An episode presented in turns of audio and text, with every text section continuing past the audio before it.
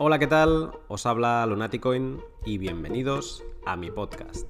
Segunda semana de octubre y no, hoy no vamos a hablar de precio, hoy vamos a tratar de un tema que aunque tuvo su gran explosión a principios de año, he de reconocer que me quedaba un poco grande, la Lightning Network. Hoy tengo el gran placer de tener conmigo a Carlos Roldán, creador de Satoshi's Games, que para quien no lo sepa es una plataforma de videojuegos que se aprovecha de las comisiones casi nulas de Lightning para introducir Satoshis como elementos in-game de sus juegos. Le he pedido a Carlos que me ayude a diseccionar la red de segunda capa de Bitcoin para entender paso a paso, para no técnicos, qué es la Lightning Network y cómo funciona. Un pod en el que Carlos hace el esfuerzo conmigo de explicar solo con voz algo que normalmente requiere de mucho soporte gráfico. Prepárate para desmitificar la Lightning Network y entender los nodos, qué es un canal, cómo abrirlos y cerrarlos, las multifirmas, las transacciones simples, los enrutamientos y cosas tan técnicas como los HTLCs, que son contratos de hash y tiempo. Antes de dejaros con el pod, agradecimiento especial esta semana a Crypto Cosmic Owl por su desbloqueo anticipado del pod L33. Gracias a todos los que me ayudáis compartiendo, comentando e incluso enviando algunos satoshis. Gracias por ello. Pues bien, ahora sí, Carlos Roldán para darnos una clase de capa 2. Sin más, os dejo con el pod. Buenas noches, Carlos. Hola, muy buenas noches, Lunático. ¿Qué tal? ¿Cómo estás? Yo muy bien, ¿tú qué tal? Yo muy bien, encantado de estar por aquí.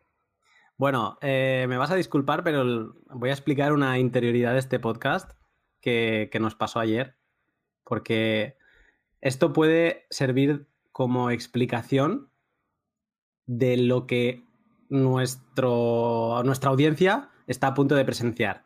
Que este tema no es un tema, o sea, este podcast lo he dicho hoy en un tweet que he hecho quien lo quiera escuchar, que se prepare para tener libreta y lápiz, porque es un pod donde nos vamos a meter, nos vamos a embarrar para entender Lightning. Y ayer, la interioridad es que ayer nos embarramos de tal manera que lo que empezó siendo un pod acabó siendo una divagación sobre Lightning, que obviamente destrozamos la estructura del pod, pero le dimos vuelta a la, a la pelota, ¿eh? eso fue interesante. Demasiado, quizá. Pero estuvo muy, muy bien. Estuvo muy bien. Sí, sí. Eh, pero bueno, eh, empezamos un pod con una hora y media de pre-pod hecho. Así que vamos a ver, vamos a ver cómo queda hoy. Eh, Carlos, para no demorarnos más, a ti no te voy a preguntar cómo caíste en la madriguera de Bitcoin, te voy a preguntar a qué te dedicas en cripto. Pues tres cosas. la primera, juegos. La segunda, ciberseguridad. Y la tercera, identidad digital. Muy bien. Muy bien. Bueno, no lo he dicho, pero eres el creador de Satoshi's Games. Eh, quizá quien nos esté escuchando pues ha jugado a alguno de tus juegos, en, estos juegos en los que puedes ganar Satoshis y, bueno, digamos que entra dentro de la dinámica de, utilizar a Bitcoin más allá de, las meras transacciones y, lo hace muy interesante. Todo ello habilitado gracias a las microtransacciones de, Lightning, así que por eso creo que no había mejor persona para que nos explicara bien bien qué es Lightning Network. Así que te pregunto directamente, eh, Lightning Network, ¿qué es? Antes de decir qué es, te voy a decir lo que sí que no es. No es una sidechain, que no es una cadena lateral, y tampoco es una cadena de bloques o blockchain. Y por hmm. ende, lo que es es un protocolo de segunda capa, que funciona, sí, en una blockchain, pero que está hmm. fuera de la cadena de bloques. Y es una red de pagos. Así de sencillo. Ahora que has abierto la, caja de las sidechains, o sea, ¿separarías a Lightning de ser una sidechain porque no tiene ningún tipo de, token, aunque sea Bitcoin, como Liquid tiene LBTC o RSK tiene RBTC, pero no dejan de ser como un token que hace PEC uno a uno con, con Bitcoin? ¿Sería una de las diferencias de por qué Lightning no es una sidechain? No necesariamente. En las sidechains hay otros retos que solventar como la escalabilidad de una sidechain en sí o incluso la seguridad. Eh, ten en cuenta que dentro de Lightning, como es un protocolo de segunda capa, tienes otros retos y, de hecho los retos no tienen que ver con la segunda capa, de hecho tienen que ver con la, estructura y, o arquitectura de la red, que son canales de pagos y por eso el enrutado. Pero Dentro de este protocolo de segunda capa, perfectamente podrías meterle uno de tercera capa, como ya está ocurriendo, Spectrum Protocol, y lo que te permite es hacer tokenización eh, dentro de Lightning, a nivel nativo de protocolo. ¿Me acabas de poner deberes para hacer otro pod sobre Spectrum Protocol? Sí, échale un ojo, que es curioso. Se llama Spectrum Protocol y creo que el nombre inicial de este tipo de protocolo era RGB Protocol. Apuntado, deberes eh, para fin de semana. Eh, genial. Entonces, mm, la Lightning Network, la escalabilidad no es su principal razón de ser. Sí, yo creo que sí lo fue. La principal razón de ser fue la escalabilidad de la red, en lo que escalabilidad quiere decir. Eh, es decir, el origen de por qué es que los pagos dentro de Bitcoin on-chain son poco escalables eh, y hay unas comisiones que pueden llegar a ser abrumadoras. De tal modo que, es muy difícil escalar dentro de la cadena. Entonces, a ver, en sí la, escalabilidad lo que quiere decir es hacer que, un sistema, red o, incluso proceso eh, pueda reaccionar y adaptarse eh, sin perder la, calidad. Entonces, en este caso, la adaptación de nuevas transacciones on-chain es necesaria y es requerida para que haya un crecimiento continuo en el desarrollo tecnológico de este, de, este sistema, de esta infraestructura tecnológica de, pagos. De tal modo que, claro, que, una de las principales razones de ser de Lightning es la escalabilidad, sin lugar a dudas. Es una solución de, escalabilidad. Pero como decías antes, puede hacer muchas más cosas y, acaba siendo pues es un protocolo de, canales de pago que, ahora llegaremos. Eh, si tuvieras que. Si tuvieras que decir. O sea, bueno, la pregunta te la hago de otra manera. Eh, ¿Lightning comparte las mismas características que Bitcoin en cuanto, por ejemplo, a descentralización y trustless, que no tiene que confiar en, nadie como, como Bitcoin? Eh, sí, la idea, la idea de los canales de pagos, eh, de hecho ya la proporciona Satoshi Nakamoto desde el inicio de Bitcoin. Con la versión 0.1 del desarrollo de Bitcoin, Ya, deja caer en los comentarios de, de, la versión que, realmente no se requiere publicar la transacción si ya existe una confianza entre las partes. Y esto, y esto, y esto está comentado en la misma versión, el mismo código lo, lo, dice.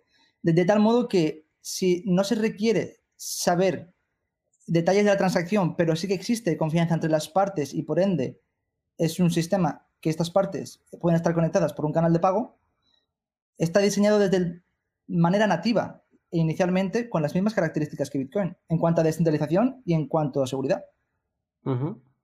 Pero el protocolo comparte las mismas características. O sea, hay otras, otras cripto, por decir así, que se les ataca por su centralización en, el tema de los nodos o en, diferentes aspectos. Lightning en el nivel red sería tan descentralizado como Bitcoin? En nivel red, sí. Como topología de la red, sí. Ahora, en nivel de como red arquitecturada eh, o basada en canales de pagos, es diferente. Hay que saber diferenciar eh, a nivel topológico de una red, es decir, la cantidad de nodos, la libertad que tienes de tu correr un nodo y poder eh, estar descentralizado junto a los demás nodos y tener, tener posesión de tus claves privadas de tu nodo. Y luego la arquitectura basada en canales de pagos y las reglas que sigue este tipo de arquitectura para saber cómo descentralizado es una ruta de un pago mediante canales, por ejemplo. Vale, o sea que quizá en partes como la ruta, Aquí podríamos hablar de otros tipos de centralización. Claro, mm. pero que no tienen nada que ver a nivel de, topología de la red. Vale. Vale, bueno, supongo que lo iremos viendo con, el resto de preguntas. Eh, si tuvieras que definir así como unos elementos básicos de la arquitectura de Lightning, ¿cuáles dirías que son? Mm, a nivel de protocolo dentro del stack de Lightning o, te refieres ya a elementos que, tienen que ver en, Lightning para el usuario? Sin llegar al stack, como los, elementos claves que hacen al mm, Lightning funcionar. Vale, vale, vale. A nivel de usuario, de usuario no técnico, mm, tenemos mm, cuatro elementos. Tres elementos directos y uno indirecto que, que, lo explico ahora. Eh, empezamos con los directos. Están los nodos, ¿vale? Están los canales y está el otro tipo de, elemento o evento que son las transacciones.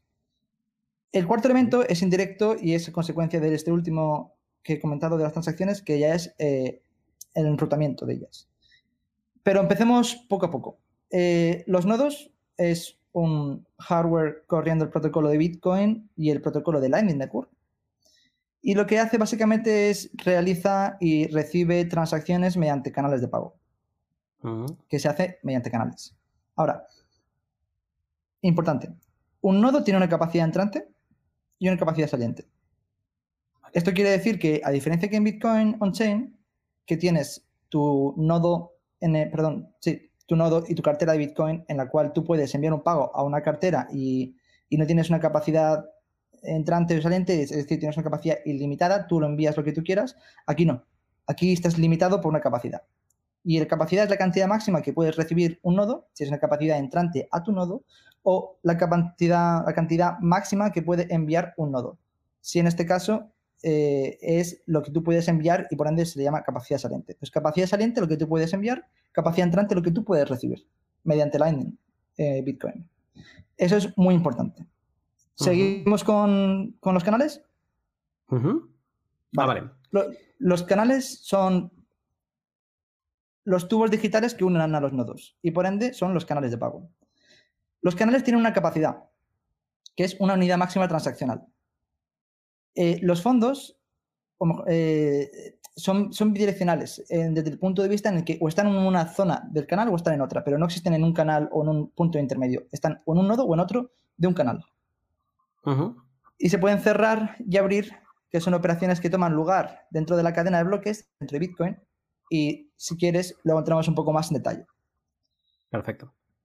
Las transacciones son eventos que ocurren dentro de esta red y actualmente cómo funcionan es que yo soy un nodo y tengo una capacidad entrante porque tengo canales que apuntan hacia mí con una capacidad y yo quiero recibir un pago. Entonces yo mm, hago una petición de pago o genero una factura y le doy esta factura a un nodo que tiene acceso a mí o que tiene un canal abierto conmigo o que tiene un canal abierto con otro nodo que está al final conectado a mí. Y paga y recibe la, trans, la transacción es inmediata y sin coste ninguno o con un microcoste muy ínfimo. Mm. Y estos son los, tres eventos que toman eh, parte, perdón, los, tres, los dos componentes, eh, no dos canales, eh, las transacciones, que es el evento que toma parte entre ellos, y luego el tema del enrutamiento, yo creo que lo vamos a analizar mucho mejor en las siguientes preguntas. Pero enrutar básicamente es tener canales con otros nodos y si tú no tienes un canal abierto conmigo, pero yo lo tengo con otra persona, yo puedo enviar o esa persona puede enviar a ti sin necesidad de que tenga un canal directo contigo. Estos es pagos indirectos. Exactamente, pagos enrutados. Vale. O sea, elementos de. Para, como resumen, y esto lo, voy a tener que ir haciendo mucho en este podcast. Como resumen, tenemos los, eh, los, nodos, que son como los actores que pueden jugar dentro de la red, ¿no? Porque al final crean un punto más. Eh, los nodos se conectan con otros nodos a través de canales. Eh, a través de los canales, luego hablaremos del tema de las capacidades de estos canales, se pueden hacer transacciones ya sean directas de un nodo con el que estás conectado o con un nodo con el que tú no estás conectado directamente, pero alguien con el que tú estás conectado está conectado, ¿no? Y, y esto es lo que tú le llamas enrutado y es otra característica importante del Lightning. Perfecto. Pues vamos a saltar casi, casi, como lo has explicado, vamos a saltar punto a punto eh, más, eh, más en profundidad para ir entendiendo las particularidades. Pero antes déjame preguntarte, porque he leído una cosa que me pareció muy interesante. Para los no técnicos, eh, vemos la Lightning como la segunda capa ¿no? de Bitcoin, está por encima de Bitcoin. pero mm, leí que dentro de la propia Lightning, también hay como diferentes capas, y esto ya sí que es más técnico, no, no quiero que entremos en detalle, pero hay como diferentes capas eh, de protocolo, diferentes protocolos dentro del propio Lightning. Y solo para como que nos suenen, ¿podrías mencionarlas un poco como de, arriba a abajo, de abajo arriba, como, como tú lo consideres? Eh, ¿Cuáles son estas, estas, sí, capas? Claro, claro, claro. Estas capas, sí, de, hecho, el desarrollo de Lightning Network a nivel de protocolo es modular. Lo que quiere decir es que tiene varias capas que hacen que, interactúen entre sí y que traigan, por ende, al final el, el, compuesto completo que es el que al final hace funcionarlo. Y hay mm. una capa de transporte, conocida como Noise XK, y que se dedica básicamente es una capa de transporte sencilla, es decir, hace transportar los elementos y los datos eh, a, nivel bajo, es decir, sería la capa cero, que por encima está la capa base, que ya es una capa de negociación, de característica y, que se conoce como framing. Luego, cuando ya somos capaces de, a través de esta base y mediante el transporte, podemos hacer actualizaciones dentro del protocolo, en el cual ya vienen protocolos ya de comunicación directa de nodos, como el protocolo de Gossip, que es un protocolo conocido, eh, DMC o, el mismo protocolo de, penalty, que es el, protocolo de, que cuando eh, se detecta una anomalía en el, estado de los balances, que seguramente entraremos en detalle más tarde, pues efectúa una actualización dentro de un nodo y, lo de, hace un, penalty, hace, hace, un castigo. Luego está el protocolo de la capa de transferencia por encima de la actualización, porque claro, una vez se hace una transferencia, hay que actualizarlo. Entonces, cuando se hace una transferencia se hace de una manera segura con, un elemento, que, un componente que lo analizaríamos en detalle también, que se llaman los, los Hash Time Lock Contract, que son contratos que te garantizan seguridad tanto por tiempo como por hash. Incluso por encima ya empiezan a haber capas de lo que se conoce como Sphinx, que lo que te permiten son los multi-hops, ¿vale? Los, los multipath, es decir, los multisaltos que incluso te pueden llevar a dar, por ende, el fantástico caso de poder hacer un pago sin necesidad de una factura o un recibo de pago eh, eh, primero. Entonces, entonces, eso es un poco a nivel técnico lo que, lo que está ocurriendo si desglosamos y, lo que vienen siendo todas las capitas de, del año a nivel modular. Vale, perfecto. Genial, pues entonces eh, nos entramos en materia y vamos a ir desmenuzando, desmenuzando uno a uno las cosas. Entonces, em, te iba a preguntar ahora por canales de pago, pero como tú lo has explicado como poniendo los nodos como el actor principal, pues te voy a preguntar primero, primero por ellos. Vamos a seguir un poco el orden que, marcas. ¿Qué es un nodo y cuál es la función de un nodo dentro de Lightning? Un nodo es hardware corriendo el software, el protocolo de Lightning y la función que tiene es descentralizar la red y tener acceso a los beneficios de ella. Ya sea... ¿Sí? Sí, no te iba a decir, todo el mundo puede ser un nodo. Todo el mundo puede llegar a ser un nodo. Y eso no quiere decir que, un nodo sea sí o sí una persona. Eso quiere decir que un nodo puede estar controlado eh, por un servicio web o puede estar controlado por una inteligencia artificial potente o puede estar controlado por una persona y tiene acceso a los beneficios que ofrece la red y por ende, por tener eh, acceso a estos servicios, descentraliza más la red y lo hace más, más atractiva, más segura, más, más dinámica. Vale. ¿Un nodo de Lightning sí o sí necesita un nodo de Bitcoin? Claro, es un protocolo de segunda capa. Eso quiere decir que la capa primera es requerida. Tenemos el nodo de Bitcoin y funciona bien, funciona como cualquier nodo de Bitcoin. Pero si lo quieres actualizar a unas funciones más avanzadas, añadiendo unos pagos instantáneos, una manera mucho más líquida de usar Bitcoin, entonces tienes que actualizar un protocolo de segunda capa que utiliza como base Bitcoin. Vale. Hay hay una corriente desde principio de año de, nodos baratos para los usuarios que puedan comprar, Casa Hodel, te lo puedes montar tú mismo, el modelo Raspi Bolt de Stadicus o Raspi Blitz. Eh, digamos que hay diferentes propuestas y mucha gente se ha lanzado a hacerlo, incluso con tu, con tu propio ordenador. Entonces, eh, también voy a tenerlos a ellos en mente para, como su paso a paso, para, para ir entendiendo. Para empezar en Lightning necesitas un nodo sí o sí, ¿no? Ah, bueno, a no ser que, o sea, para, hacerlo como usuario de pleno, ¿no? Eh, eso me refiero no utilizando Blue Wallet, que, podría ser una alternativa buena, pero no vamos a entrar en este pod a hablar de, las soluciones fáciles, queremos hablar de, ser un nodo. Eh, pero entonces, para, poder tener pleno acceso, necesitas ser un nodo. Entonces, eh, a partir de ahí entra el segundo elemento, ¿no? Para poder hacer algo dentro de Lightning necesitas canales, canales de pago. Antes de preguntarte sobre abrir y cerrar canales, lo has comentado un poco por encima, pero ¿qué es un canal de pago? ¿Una simple conexión con otro nodo o qué, qué es? Claro, un canal de pago a nivel abstracto viene siendo un tubo digital que conecta un nodo con otro. Es decir, es la manera en la que tú abres la puerta en Lightning a otros nodos para poder comunicarte con ellos enviando Bitcoin. Vale. Entonces, digamos que yo tengo un nodo de Bitcoin y tengo mi wallet en el nodo y quiero empezar a utilizar Lightning. Lo primero que tengo que hacer es abrir un canal, ¿vale? Entonces, desde mi balance que tengo de la wallet de Bitcoin, ¿cómo es este proceso de abrir un canal? Vamos a poner que lo quiero abrir contigo. Vale. Pues el proceso es simple. Em, conectas con mi nodo, conectas con mi peer nodo.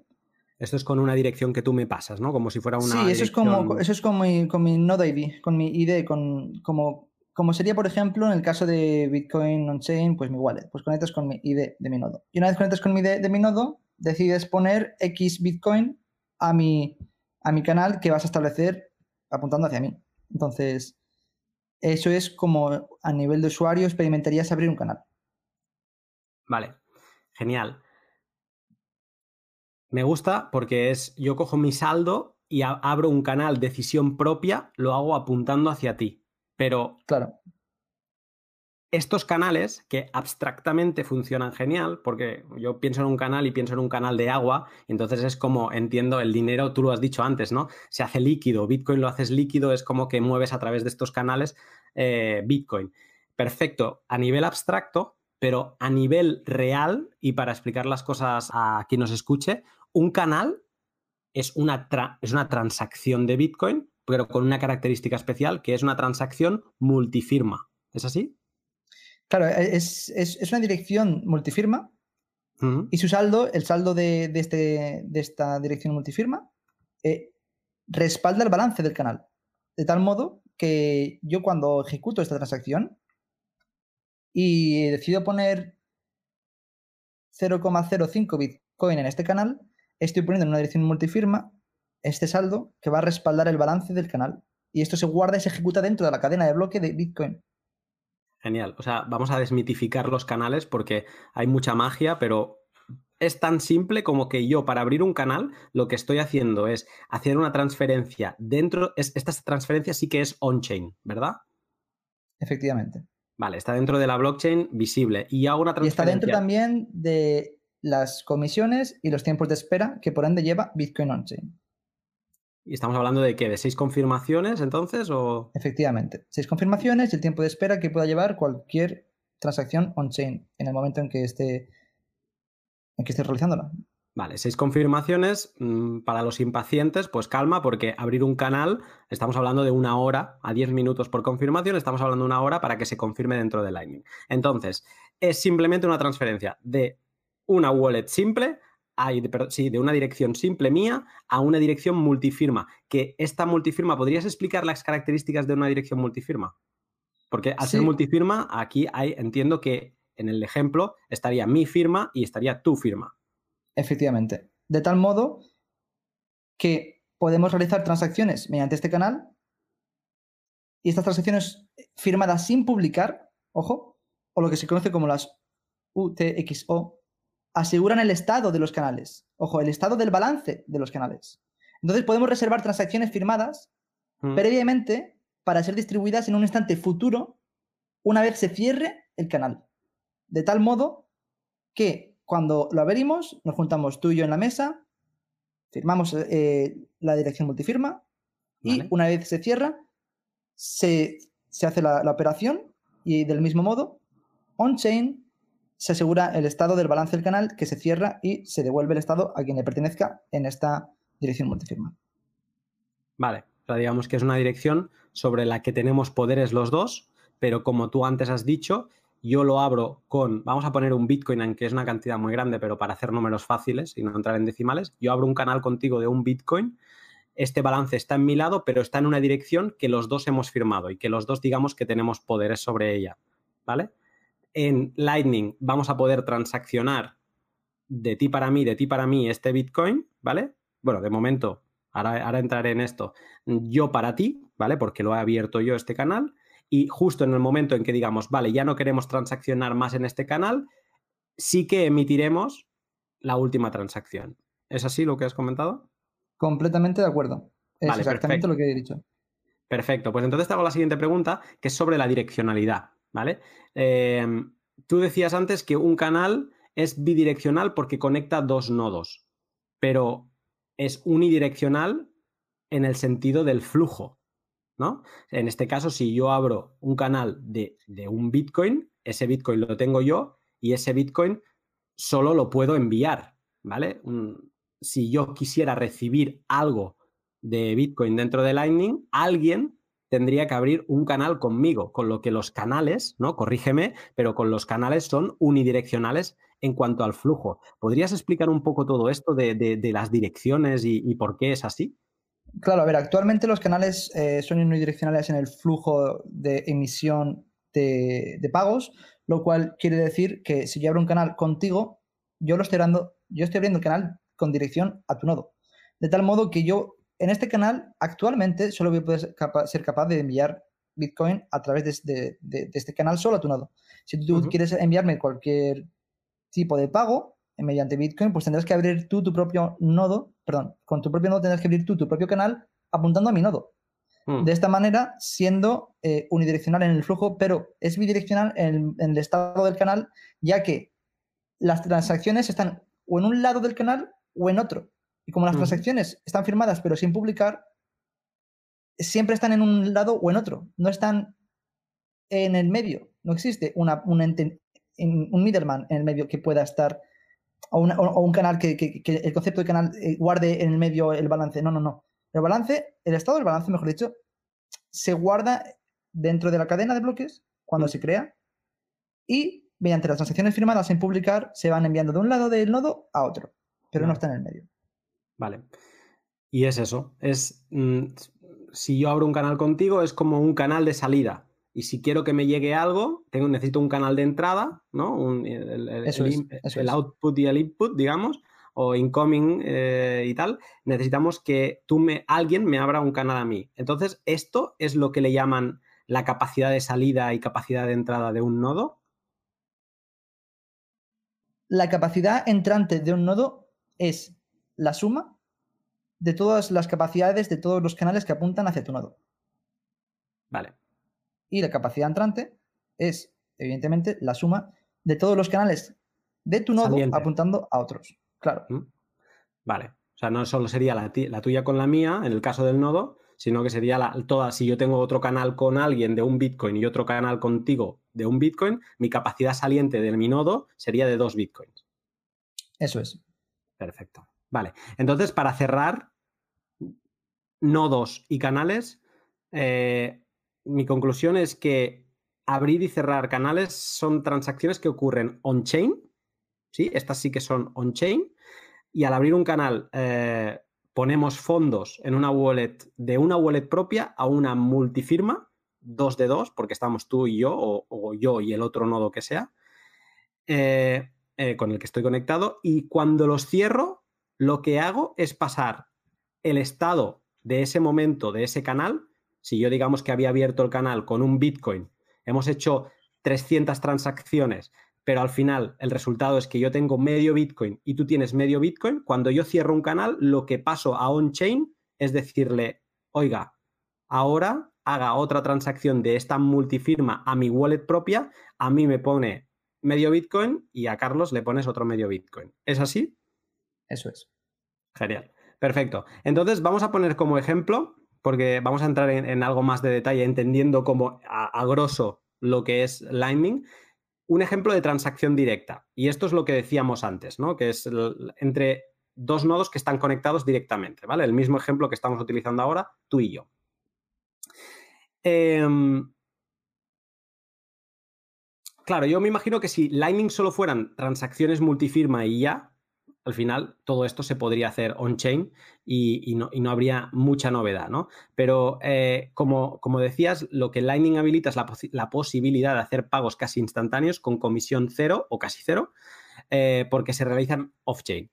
Entonces, tomando el ejemplo que veníamos diciendo, ¿me podrías explicar paso a paso, entrando ya más un poco en detalle, cómo se hace este paso? Mm, o sea, cuando yo te hago un pago de medio Bitcoin, ¿qué es lo que pasa detrás de la cortina? ¿Qué, qué está pasando entre nodos? ¿Qué tipo de comunicación hay? Vale. Pues es simple, es bastante simple. De hecho, lo que, lo que ocurre, mmm, creo que a lo mejor sería interesante ya introducir el término de los HTLCs para, para visualizar primero un poco la seguridad y luego ver qué es lo que ocurre. Vale, pues te, te, detengo un momento. HTLCs lo has mencionado antes, pero para refrescar memoria, son las siglas sí. de Hash Time Lock Contract. Eso es. Y es un, traducido al español coloquial, es un contrato que, de dos cosas, de hash y de un bloqueo temporal. Exactamente. Vale. Eso quiere decir que los fondos en movimiento están protegidos por unos tipos de contratos. ¿Qué son estos? Generalmente están atribuidos a Tier Nolan y están diseñados para hacer pagos entre cadenas sin intermediarios. Estoy hablando a lo mejor de Bitcoin a, a Litecoin y, y, garantizar que haya un, un cambio a, que proteja el hash por, como lo que se conoce como los inicios de los atomic swaps. Vale. Lo que pasa es que en este caso son requeridos sí o sí en Lightning Network para enlazar los pagos de unos canales a otros. Es decir, es, se utilizan los bloqueos de hash y de tiempo an, an, constantemente. Es la manera que te garantiza la seguridad. Vale, eh, tengo aquí un momento. Has introducido el, el término de Atomic Swap. Si quien nos escucha no está muy familiarizado con este térmico, eh, en todo intercambio es muy conocido los scrows, ¿vale? Que es para intercambiar algo entre dos personas y lo que haces es como yo pongo, como no me fío del tercero, de a quien se lo quiero enviar y ese tercero me tiene que enviar dinero, por ejemplo, eh, pues yo lo pongo en un tercero que es como un árbitro, un intermediario, eh, él deposita el dinero en el intermediario el intermediario me lo pasa a mí y el intermediario le pasa a mis Bitcoin, por ejemplo, a ese tercero, ¿vale? Esto es un intercambio sencillo, pero con un intermediario. Los Atomic Swap lo que vienen a hacer es hacer un intercambio entre dos personas, pero sin intermediario y de forma automática y segura, ¿vale? Entonces, tú lo que me estás diciendo es que los intercambios dentro de Lightning utilizan este sistema para que yo te pueda enviar los fondos fiándome de que tú me... Bueno, sí, sí, bueno, más que entre dos personas, entre dos cadenas. Entre dos cadenas, vale. Claro, claro. En, sí, eso, eso es la idea de, de para qué se generaron, para, para, para que, la idea de para qué se crearon los, los bloqueos de hash de tiempo para las transacciones. Uh -huh. Entonces, eso es importante tener, tener, tenerlo en cuenta para lo siguiente que explicar, pero antes de explicarlo vamos a hacer unas ideas, las, las ideas básicas que tenemos ahora mismo arquitecturadas dentro de lo que pasa dentro de la cadena, ¿ok? Uh -huh. En Bitcoin On-Chain y fuera. Dentro de la cadena tenemos las direcciones multifirma, y las liquidaciones de las direcciones multifirmas, que son las, los cierres de canal. Es decir, apertura de canal, que es la dirección multifirma, y la cerradura, el cierre de canal, perdón, que son las, las, liquidaciones de estas direcciones multifirma. Vale. Esto pasa en Lightning. No. Esto pasa en Lightning a, a, nivel, claro, esto pasa en Lightning cuando quieres interactuar fuera de la cadena. Ahora, vale. lo que pasa en Lightning, pero cuando quieres interactuar eh, eh, internamente, uh -huh. sin necesidad de irte on-chain, lo que ocurre fuera de la cadena es el intercambio de estos contratos, ¿vale? Y los fondos bloqueados y liberados por tiempo o por verificación de un secreto que está haseado. Vale. Y vamos a explicar esto, ¿no? Sí, poquito a poco. Bueno, pues suponemos que vamos a hacer una ruta de un pago en el que para hacerlo no muy complicado vamos a meter cuatro contribuyentes y vamos a utilizar cuatro nodos implicados en esto y para hacer el caso de los típicos ejemplos de Bitcoin, introduciremos sus nombres como siempre, Alice, ¿Sí? Bob, Carol y Dave. Vale. ¿Vale? Tenemos los, estos cuatro. Entonces vamos a explicar un poco qué ocurre aquí. ¿Vale? Dave genera un número secreto y ¿Quién el hash. Paga, de... ¿Quién paga a quién? Lo que queremos ahora mismo es que Alice, ¿vale? Uh -huh. Pague a Dave. Vale, ok. ¿Vale? Y, y, y tenemos Alice va a pagar a Dave y en este caso, en esta transacción, no tiene un canal directo con Dave, o sí, porque funciona de la misma manera, vale. pero le ponemos un poco de desafío y le metemos que, que, no tiene un canal directo y que está Bob y Carol de por medio, o lo hacemos directo.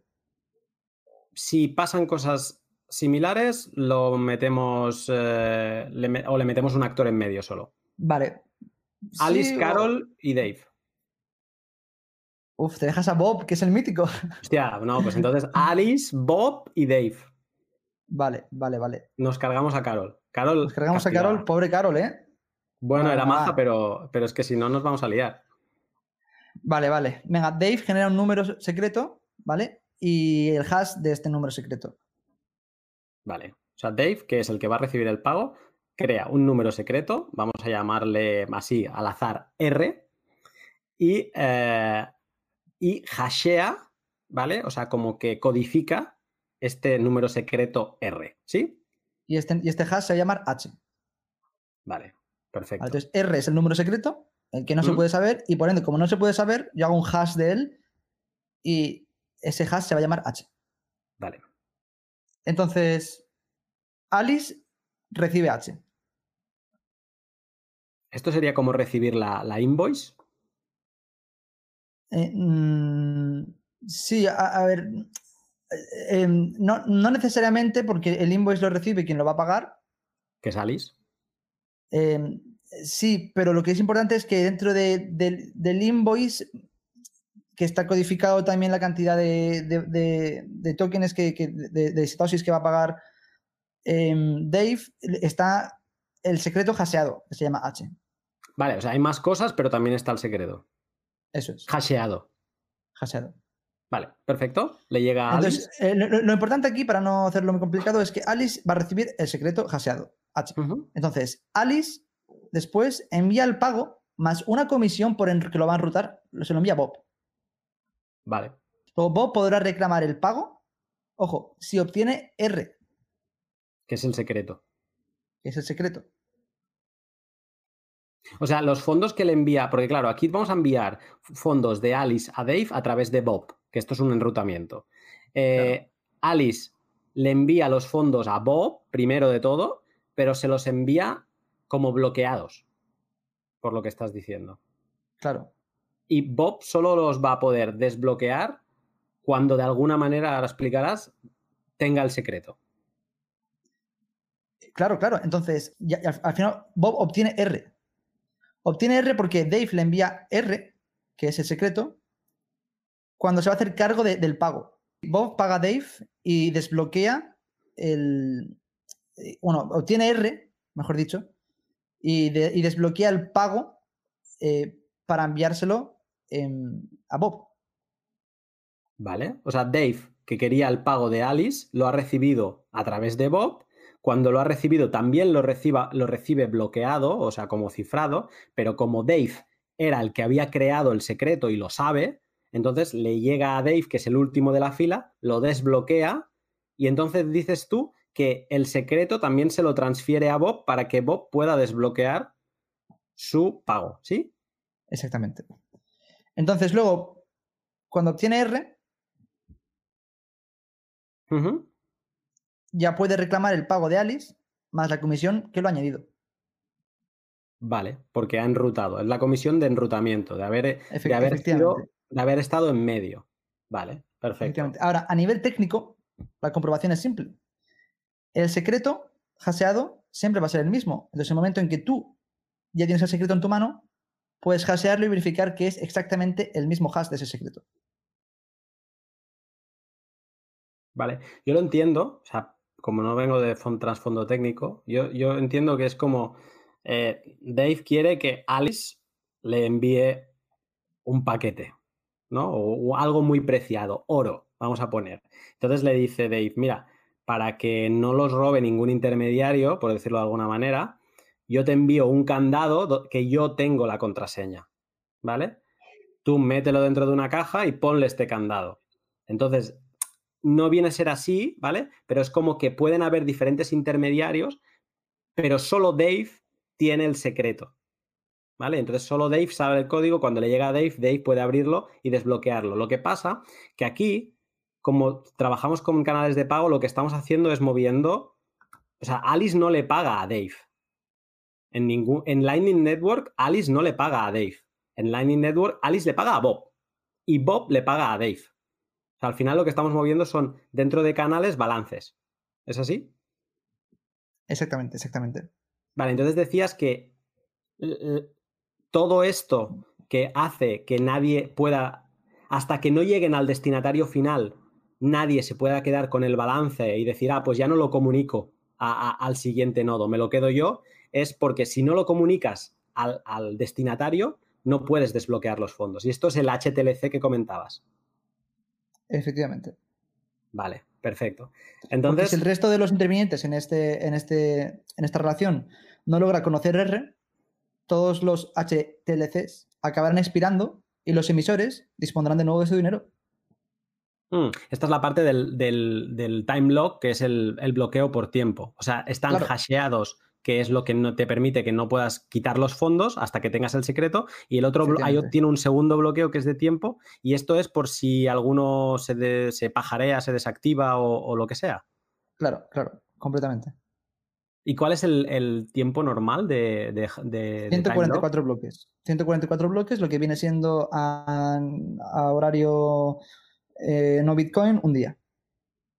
Vale, esto te iba a preguntar, 144 bloques de, claro, Bitcoin, porque en, Lightning no hay, no hay bloques. Vale, entonces, se mueven todos estos balances. Yo, ah, por ejemplo, Alice tenía un Bitcoin y, ha enviado a Dave medio Bitcoin. Por lo tanto, el balance final es eh, que Alice tiene medio Bitcoin, Bob tiene un Bitcoin y Dave tiene uno y medio. Entonces, tú me dices que en Lightning esto se puede mover infinito, ¿vale? De aquí para allá, de allá para aquí, y podemos acabar, pues imagínate que con este mismo balance que acabo de decir. Todos estos balances, si no se almacenan on-chain, ¿dónde, ¿dónde, se almacenan? ¿Hay algún tipo de ledger público que esté controlando que, luego tal? ¿Cómo, ¿Cómo funciona en Lightning? Vale, eh, todo el tema de los balances eh, se almacenan en... Cuando no se ha cerrado el canal, ojo, se almacenan, se almacenan en el formato de las UTXO. De las transacciones firmadas sin publicar. No se han publicado, se han almacenado de manera interna, ¿vale? Y cuando realizas las transacciones, eh, se almacenan en tu nodo. Ahora, en el momento en el que ya se hace un. Se, liquida la dirección multifirma, o lo que es lo mismo, se cierra el canal, entonces ya es lo que viene siendo eh, cuando ya se actualizan dentro de, de la cadena. Y es importante, por ende, tener backups de tus canales. Que tengas copias de seguridad de tus canales, de tus direcciones multifirma. Porque por, lo que has dicho, se almacenan de forma local. O sea, no hay como en Bitcoin una entidad distribuida. estás fuera. fuera, de la cadena. Claro, pero. Solo, se actualiza, solo se actualiza de manera en que, en que liquidas la dirección multifirma o en el momento en que, en que la creas. Joder. O sea que esto es muy importante que, quien está acostumbrado a moverse en Bitcoin va como muy tranquilo, que puedo, uy, yo lo puedo eliminar todo, memorizo la seed, me puedo ir a otro país, rehidrato la seed en una wallet y entonces ya, ya tengo Bitcoin disponible. Aquí no, aquí como se almacenan los balances de Lightning de forma local, tú tienes que tener un backup de, entiendo que de los canales que tienes abiertos. Efectivamente. Interesante esto. y en, y en los nodos se almacenan, si yo he hecho 300 transacciones, ¿se almacenan las 300 o se almacena solo la última? Que es como el, estado del canal. Mm. Creo que es el estado del canal. La última. Sí, pero no estoy seguro. Más pillado. Vale. creo que es. Creo que es el estado del canal. El estado del balance del canal, me refiero. Vale. O sea, no tiene memoria de, que te haya podido estar enviando un Satoshi cada día. Da igual, él se almacena lo último. Sí, sí, sí, sí. Vale. Eh, vale, me gusta como dices que lo que almacena es la UTXO y esto lo, lo quiero dejar claro porque Lightning habla el mismo lenguaje que Bitcoin y todas las transacciones, aunque, no, aunque sean off-chain, no cambian de lenguaje mantienen el mismo lenguaje para que cuando tú cierres el canal, esa transacción es válida en Bitcoin. O sea, está preparada para ser válida, simplemente para emitirla a la blockchain, publicarla en la blockchain. Es así, ¿no? Entiendo, no, no se almacena, o sea, se almacena en el lenguaje Bitcoin. Claro, se almacena en el lenguaje de Bitcoin nativo y, por ende, más que nada, porque quien desarrolla eh, Lightning Network son, son desarrolladores de Bitcoin. Interesante.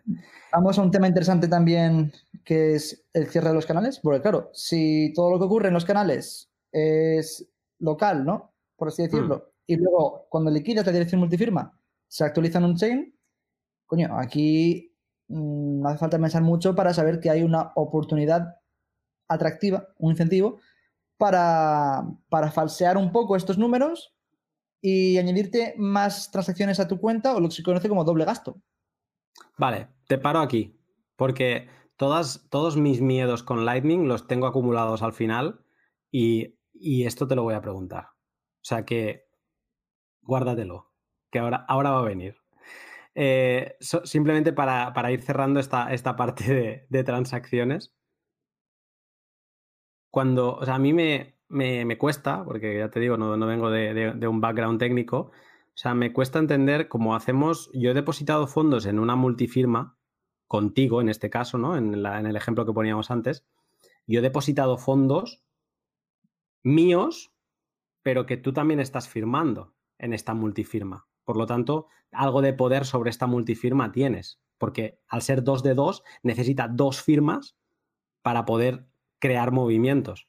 Entonces, eh, cuando cualquiera de las dos partes quiere cerrar un canal, lo puede hacer sin que, imagínate que tú y yo nos enfadamos, pero son mis fondos. Y yo en verdad no, no había hecho ni una transacción. Mi Bitcoin está ahí parado. ¿Yo puedo cerrarlo? ¿O necesito algún tipo de aceptación? ¿O, o esto ¿quién, No. quién me permite cerrar este canal? Sí, sí, a ver, hay dos tipos de cierre, no necesitas ningún tipo de aceptación. Está el cierre colaborativo, que es tú y yo hemos firmado en esta dirección multifirma, los dos estamos de acuerdo en cerrar este canal, ¡pum! Cerramos, ¿vale? Ahora, lo que tú preguntas es el cierre unilateral, que esto es que tú, como uno de los nodos que publica la- una transacción de liquidación en esta dirección multifirma, o en otras palabras, tú, como uno de los nodos que quiere cerrar el canal, Mm, pues al no contar con mi aprobación, mm. ¿vale? Ocurre un bloqueo temporal que por defecto, de manera, mm, otra vez, son 144 bloques, que es Un día. aproximadamente. Sí. Em, ya sabes, es que a tanto tiempo en Bitcoin, calculas en satoshis, los días son 144 bloques y años se cuentan en halvings. o en bloques. Eh, bueno, o en bloques, de- bueno, de- depende, de cómo, depende de cómo está el landing, ¿no?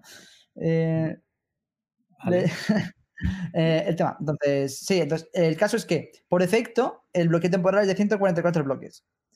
Y em, antes de que los mineros puedan incluir en alguno de los bloques nuevos eh, eh, esta, esta- esta transacción, esta, esta- este cierre de, de liquidación de, de dirección multifirma. Entonces, perfectamente puedes cerrar tú el canal. También se le conoce vulgarmente como forzar un cierre de canal y Ujú. tardan tiempo, tarda 144 bloques aproximadamente. Vale, me quedo más tranquilo con esto. Al menos siempre tienes, aunque lo metas en una multifirma, siempre tienes el, el poder. Entiendo que esto debe ser una parte del protocolo de, de Lightning que, que te permite, aunque sea una multifirma 2-2, que, que unilateralmente lo, lo puedas cerrar.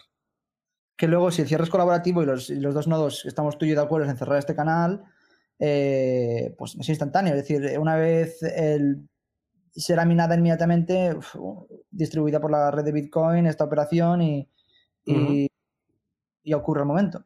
Y tarda lo que tardaría una transacción normal de Bitcoin. Claro, Con su... de acuerdo, y los dos, decidi- lo- lo- los dos decidimos.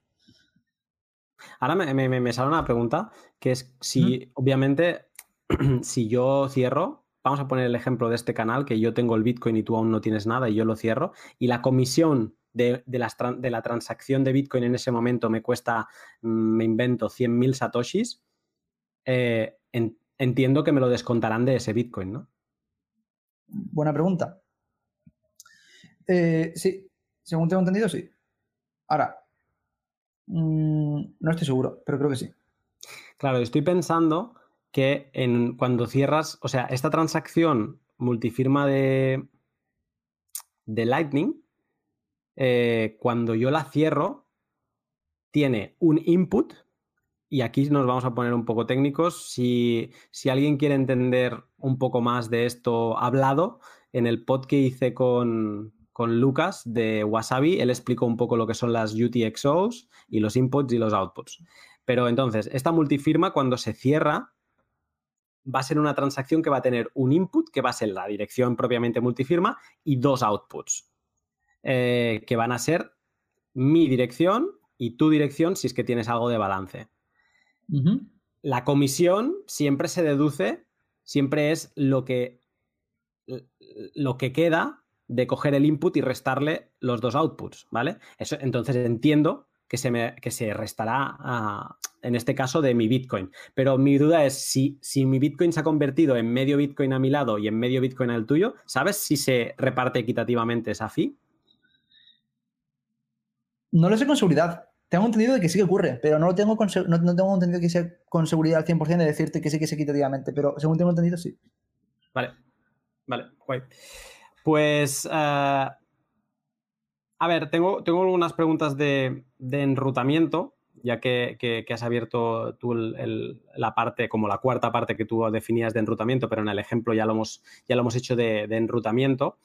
Em, ¿cómo, lo hace Lightning para saber, eh, para establecer las mejores rutas para mover tus fondos? Aquí en el ejemplo hemos dicho la ruta que pase por Bob, pero tú sí que antes estabas poniendo Carol e incluso entiendo que da más de o sea, que puede dar hasta 5, 6, 7 saltos, ¿no? Si, es necesario. ¿Cómo establece Lightning la, mejor ruta? Vale. Em, a ver cómo explico esto. Mm. Al fin y al cabo, como, em, se hace una buena ruta, es cualquiera de tus rutas, quien es capaz que pueda obtener el secreto R antes de tiempo, eh, se le paga por ello. Ahora, todas las rutas, eh, el mapa global de las rutas eh, están constantemente siendo actualizadas, todos los canales, todas las capacidades de los canales y, todos los detalles que son al final las direcciones multifirma y sus balances para poder operar a nivel de, de pagos enrutados. ¿Eso contesta muy bien lo que quieres explicar o no? Me has dado a entender como que algo está mapeando constantemente la, topología de la red, la forma de la red, qué nodos están conectados con qué nodos. Algo lo está mapeando. Sí. Y, como algo, esto, sería... esto, es como, Google Maps. O sea, tiene mapeada todas las calles y entonces te sabe calcular la mejor ruta. Pero, y entonces mi pregunta es, ¿quién lo está mapeando? Porque me da sensación como de algo más centralizado. Sí, a ver, a nivel individual, eh, en el caso de Alice, Dave, Bob, Carol eh, o quien quieras, un nodo busca el camino que le lleva hasta otro nodo, ¿vale? el camino incluye. Eh, cada, nodo cada nodo lo busca, cada nodo lo calcula hasta el, nodo, hasta el nodo destino, claro. Entonces tiene sus canales, utiliza multifirmas y mira a ver cuál puede ser la ruta más eficiente. El camino incluye todas las rutas que tenga ese mismo nodo. Entonces envía eh, eh, un pago condicional, ¿vale? Para poder recibirlo. Y este pago condicional quiere decir, oye, ganarás la comisión, ¿ok? De enrutar este pago si me demuestras que conoces R, que es el secreto, antes de cierto plazo de tiempo. Esto estamos con como con los HTLC de antes. E, exactamente. Pero esto que es como, un, como una baliza que, por lo que creo que estoy entendiendo, ¿eh? que es como, una baliza que se lanza para ver si, si va a llegar a destino el, pago o no. Para ver si puede ser enrutado eh, con ese pago. Entonces, al final eh, vas probando y, generalmente no suelen haber problemas de enrutado porque existen mecanismos para que la optimización de, un nodo y sus rutas y su administración sean eficientes. Y también existen eh, sistemas en el cual los favorece como eh, sistemas de balance de, ¿cómo se dice? De, sistemas de equilibrio de, canales, los cuales em, si, te queda poco saldo en un canal, te pone más saldo en un canal que tiene menos, o a lo mejor otros sistemas que favorecen más el enrutado de pagos como multipath payments o splicing, que es poner micropagos en, en, muchas rutas y que llegue en, diferentes rutas. Pero al final tiene que, eh, existe un mapa ¿vale? actualizado de la red constante de canales en el cual se van abriendo, se van cerrando, se van haciendo operaciones de liquidaciones de multifirma o, se van generando nuevas direcciones de multifirma de nodo a nodo y esto genera, por ende, eh, un gran mapa en la red. Vale, pero este mapa no lo tiene ningún nodo. Este nodo al final, eh, este mapa a lo mejor lo, puedes encontrar en una web eh, como 1ml.com. No, no, no, esto pasa a nivel de protocolo, esto pasa a nivel de protocolo online. Vale, o sea, dentro del protocolo, en alguna de estas capas de comunicación que tú hablabas o en alguna de otras capas, se tiene constancia del, mapa de la red. De la, mapa de, la mapa de tu red, de tus vecinos. En cada nodo. En cada nodo de mis vecinos y los vecinos de mis vecinos y más o menos intenta. Y si necesita crecer más, porque puede ser que no encuentre una ruta, ¿no? Claro, claro, claro, claro. Entonces tú, tienes tus rutas y las tienes eh, en tu mapa. ¿Qué pasa si no encuentra una ruta? ¿No te dice que no se puede hacer el pago? claro, que el pago no se puede hacer. Vale. Y entonces, no sé si sabes decirme cuántos saltos suele dar una, un, pago enrutado. Bueno, puede dar bastantes. Puede dar 3, 2, 1, 1 y media. Puede dar bastantes. Vale. Vale, genial. Entendido. Bueno, es, muy interesante y, para quien nos escuche, mm, de, de muchas de las cosas que acabas de soltar, Splice In, Splice Out, es donde entrará la segunda parte del podcast, donde quizá más relajadamente, no tan intensamente en teoría, entendiendo lo que es Lightning, pues podremos comentar eh, todos los eh, proyectos de mejora, el Hyperloop, Loop y, estas cosas que, has dejado caer un, poco. Pero bueno, antes de acabar, Carlos, em, te quiero preguntar eh, sobre lo que tú decías antes, ¿no? Que a, quien entienda un poco lo que nos has explicado, pues puedes ver fisuras de qué manera pueden un actor malicioso aprovecharse de este sistema. Entonces, en el caso nuestro de antes, donde teníamos un canal de, de, un Bitcoin, ¿vale? Y yo contigo. Imaginemos que yo te, que yo te envío medio Bitcoin, ¿vale? Y al día siguiente te envío medio Bitcoin más, pero me quedo con la transacción del día anterior, donde yo aún tenía medio Bitcoin, ¿vale? Y tú solo tenías medio Bitcoin y no un Bitcoin entero. Sí, y lo que dónde vas. Y, luego intentas hacer un cierre del canal tú forzado y me intentas quitar. Exacto. Exacto. si yo lo cierro y lo cierro a la red digamos, como es descentralizado, nadie me está mirando, entiendo que solo tú, eh, y yo cierro el canal y a la red de Bitcoin, como todas las transacciones son transacciones Bitcoin, yo le transmito esta, está firmada por ti, está firmada por mí, está firmada tal, es perfecto. ¿No se pueden aprovechar así?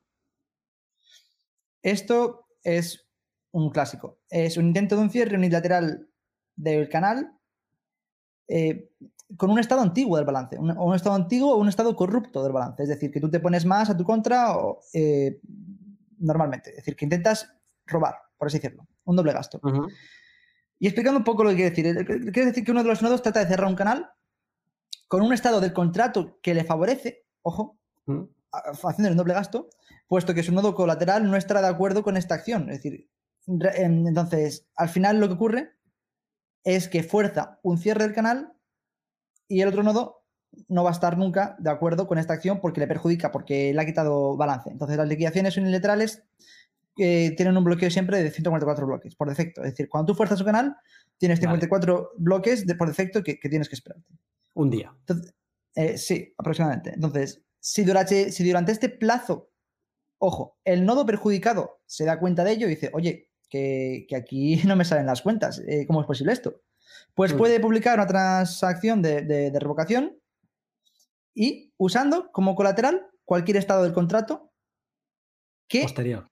Eh, claro, que, cualquier contrato posterior eh, más moderno que es el que da intento de, doble gasto, es decir, que, lo hace ver, que, lo, que, lo, muestra. Y luego la transacción de la revocación, ojo, que es la que al final te lo devuelve, puede ser minada inmediatamente y te lo entrega todo. Es decir, todo el saldo del canal que tienes al, balance. Y, como bien se llama este mecanismo, que es el, LN penalty, ¿vale? De este modo, penalizas el intento de doble gasto del nodo corrupto, del nodo que ha intentado eh, favorecerse a, la costa de, este, de este tipo de operación. Vale, dos casos, ¿vale? Y para cerrar, uno, eh, el propio caso, o sea, tú lo que me estás diciendo es que en, eh, tengo que cambiar el ejemplo que teníamos. Es si yo tenía dos bitcoins y te he hecho varias transferencias y te he pasado un bitcoin a ti, si eh, intento jugártela mm, emitiendo a público una transacción antigua, tú puedes penalizarme y digamos que te quedarías con mi otro bitcoin, te me vaciarías el canal. Efectivamente. Vale, eso es el riesgo, ¿vale? Pero entonces, dos preguntas. ¿Qué pasa si yo, como en el ejemplo inicial, yo, yo, es que ya no tenía nada en el balance, yo ya no tenía nada en el canal, ¿qué penalización voy a tener? Cuando tú no tienes nada en el canal, intentas hacer la, salida. Imagínate que yo solo estoy conectado contigo y te he intentado hacer la jugada y es que realmente ya no me quedaba nada. Yo te lo, te lo, he, te lo he enviado todo y te intento publicar un, un, estado anterior en el que aún tenía medio Bitcoin. Eh, ¿Me vas a penalizar con qué? Si, si ya no tengo nada. Aquí mm, tampoco lo tendré claro. Aquí sí que me pillaste. ¿no? Aquí, yo, según tengo entendido, eh, no tendrías nada de penalización. Sería un intento fallido. O de hecho, tú, no, no, no. O. tendría que mirarlo bien, pero no estoy seguro. Eh, en teoría, teóricamente, no pueden robarte nada porque no tienes nada. Me gusta. Porque ahora viene lo siguiente. Si yo intento jugártela porque veo que tu nodo se ha desactivado y puedo imaginar que es que se te ha roto el nodo, o tú lo has publicado por Twitter, hostia, se me ha jodido el nodo y ahora voy a tardar una semana en arreglarlo. Tú me has dicho que el bloqueo temporal es 144 bloques. Si yo publico un estado anterior, ¿qué pasa? pues tienes 54 bloques para poder quejarte o quejarte de, modo de la transacción de revocación. O sea, si esta persona no se entera porque tienes un nodo caído. Has palmado. Sí. Has palmado medio Bitcoin. Eso es. Encima, sin penalización. Y por eso es importante otro mecanismo que lo introduciremos más adelante. Se llaman las watchtowers o atalayas. Vale. O sea, esta me la que guardo son que son mecanismos que son como torres de defensa que vigilan por ti. Eso. Vale, me gusta. Me gusta dejarlo aquí porque lo dejamos con, intriga. Eso es. Mm, voy a decir una frase que leí y me gustó mucho como conclusión, que es que, me puedes decir al final si no estás de acuerdo, pero que Lightning Network es una red de transacciones Bitcoin multifirma de cero confirmaciones no emitidas con mecanismos de seguridad adicional. Eh, sí. Estoy de acuerdo. Si, te la, si, la, memorizas y te la llevas en bandeja, en plan, cuando te pregunten qué es Lightning Network y la, y la, y la vomitas, te puedes quedar con el personal, ¿eh? O sea, es una. No, se deja, no, hay una coma que sobre. Pero, pero bueno, es, un buen resumen, eh, sobre todo por cada palabra. yo creo que lo resume. Carlos, sé que te tienes que ir, así que no te voy a robar más tiempo. Agradecido por este ejercicio porque es mucho más fácil explicar todo esto de forma gráfica, con un esquema, una pizarra y un vídeo y no un podcast, con lo que te agradezco el esfuerzo. Y te espero pronto para la segunda parte, para Lightning Network 202, para hablar de cosas más relajadas y que expliques, pues, esto mismo, las atalayas, las Watchtower y todos estos mecanismos que comentábamos antes. Eh, Carlos, muchas gracias. Ha sido un placer. Ha sido un placer contar eh, hoy contigo en este podcast y he estado muy bien recibido. Perfecto. Pues eh, Carlos, un saludo y estamos en contacto. Igualmente, un saludo.